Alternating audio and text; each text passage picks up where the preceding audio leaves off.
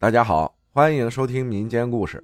我的爷爷，浩哥你好，听你的故事有两年了，现在我也分享一下我身边的事儿。我是一个零零后，老家在贵州，从小是在市里面长大的。比起农村的小伙伴，灵异事件是我觉得很稀奇的事儿。以前我是不信这些事儿的，直到我爷爷生病到去世，我才对这个世界有了新的看法。我爷爷是二零一九年去世的，去世前几年我还在上初中的时候，检查出有脑梗、老年痴呆以及糖尿病，各种病痛折磨了他两三年。我初三的时候，有一天周末回家，在学校的时候，我哥就打电话跟我说爷爷不行了，让我赶紧回来看爷爷。我回到家后，家里来了很多亲戚在客厅里，我直接去到爷爷的房间，当时我二伯扶着我爷爷。让他靠着我耳脖。我看见爷爷双眼无神，盯着一个地方，嘴巴张着，已经看不见舌头了，舌头萎缩的很小。当时我就哭了。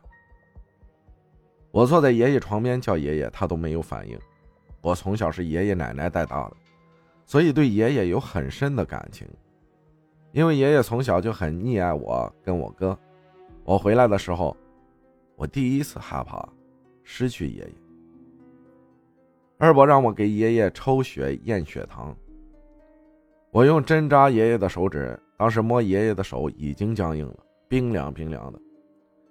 手指扎破，血也挤不出来，我就知道爷爷只有一口气儿在了。慌乱之中，我不小心把自己的手也扎破了。哥哥让我去处理一下。我出了爷爷房间，回到自己卧室，悲伤中还有亲戚之间的谈话，说要把爷爷带回。他农村老家准备后事，可就过了十多分钟，爷爷那口气儿好像又回来了。二伯把爷爷扶到客厅沙发上，我看见爷爷的眼睛里又有神了，并且整个人又像之前那样可以吃饭说话了。家里人说这是回光返照。后来听爷爷跟奶奶说，当时他看见他的妈妈了，就是我早就去世的老祖，站在我家门口进不来。然后我姨奶给泼了冷饭，在楼梯上，他就看见我老祖走了，还跟我奶奶说已经下楼去了。然后他就回光返照，又好好的生活了一年多。后来我跟随父母到广东那边，我父母在广东开了个厂子，家里来电话说爷爷去世了。这一次没有回光返照，直接就走了，走得很安详。我知道这一次真的和爷爷分离了，我当时就哭了。父母也怀着沉重的心情开车带我回老家给爷爷奔丧。到爷爷老家的时候，已经是准备下葬了。下葬那天，帮忙把我爷爷抬上山的一个大伯，下山的时候被一辆大卡车倒车，没看见人，直接撞到在车底下了。家里人赶忙把人从车底下拉出来，看看伤在了哪里。可听我家里人说，当时吓坏了，但是把人拉起来的时候，一点伤也没有，甚至连皮儿都没有蹭破，都说是我爷爷在保佑着。爷爷丧事办完后几天，我们回到城里的家，当晚我就睡在爷爷以前睡的房间里，因为家里人多，当时老妈还吓唬我说。问我怕不怕？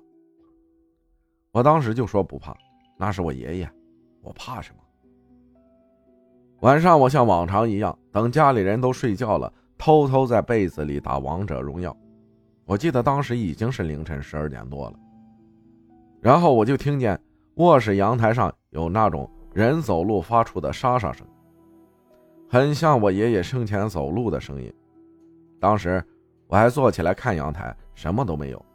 我还下意识叫了一声“爷爷”，然后就吓到了，后背一身的冷汗，全身起鸡皮疙瘩，只能听见声音，什么都看不见。对未知事物的一种恐惧，让我一晚上都没有睡着。说不害怕是假的，那到底是什么声音？也许是风吹的声音。后来爷爷三七的时候，三七就是。人死后的第三个七天，和头七一样的说法，家里面不能有人。奶奶和姑姑他们摆好了供饭和贡品，走的时候在家里的地板上都撒了灰面粉。第二天回家的时候，就看见家里的地板上有猫的脚印，而且是铁链锁住的猫脚印。奶奶说：“爷爷是变成猫回来了。”我家住在六楼顶楼，楼顶是天台堆放的一些杂物，家里不可能有猫会跑进来。那这些猫脚印和铁链印是哪里来的？而且小时候总会听见楼上有弹珠掉落的声音，可是楼顶根本没有人住。后来家里就没有人住了，奶奶住到了姑姑家，父母也在广东做生意，长期不回去。我现在也去了其他城市上班。爷爷刚走的那一年，经常会梦见爷爷，各种情景都有。后来，就没梦见过爷爷了。希望他在那边过得很好吧。感谢你的胖虎分享的故事，谢谢大家的收听，我是阿浩，咱们下期再见。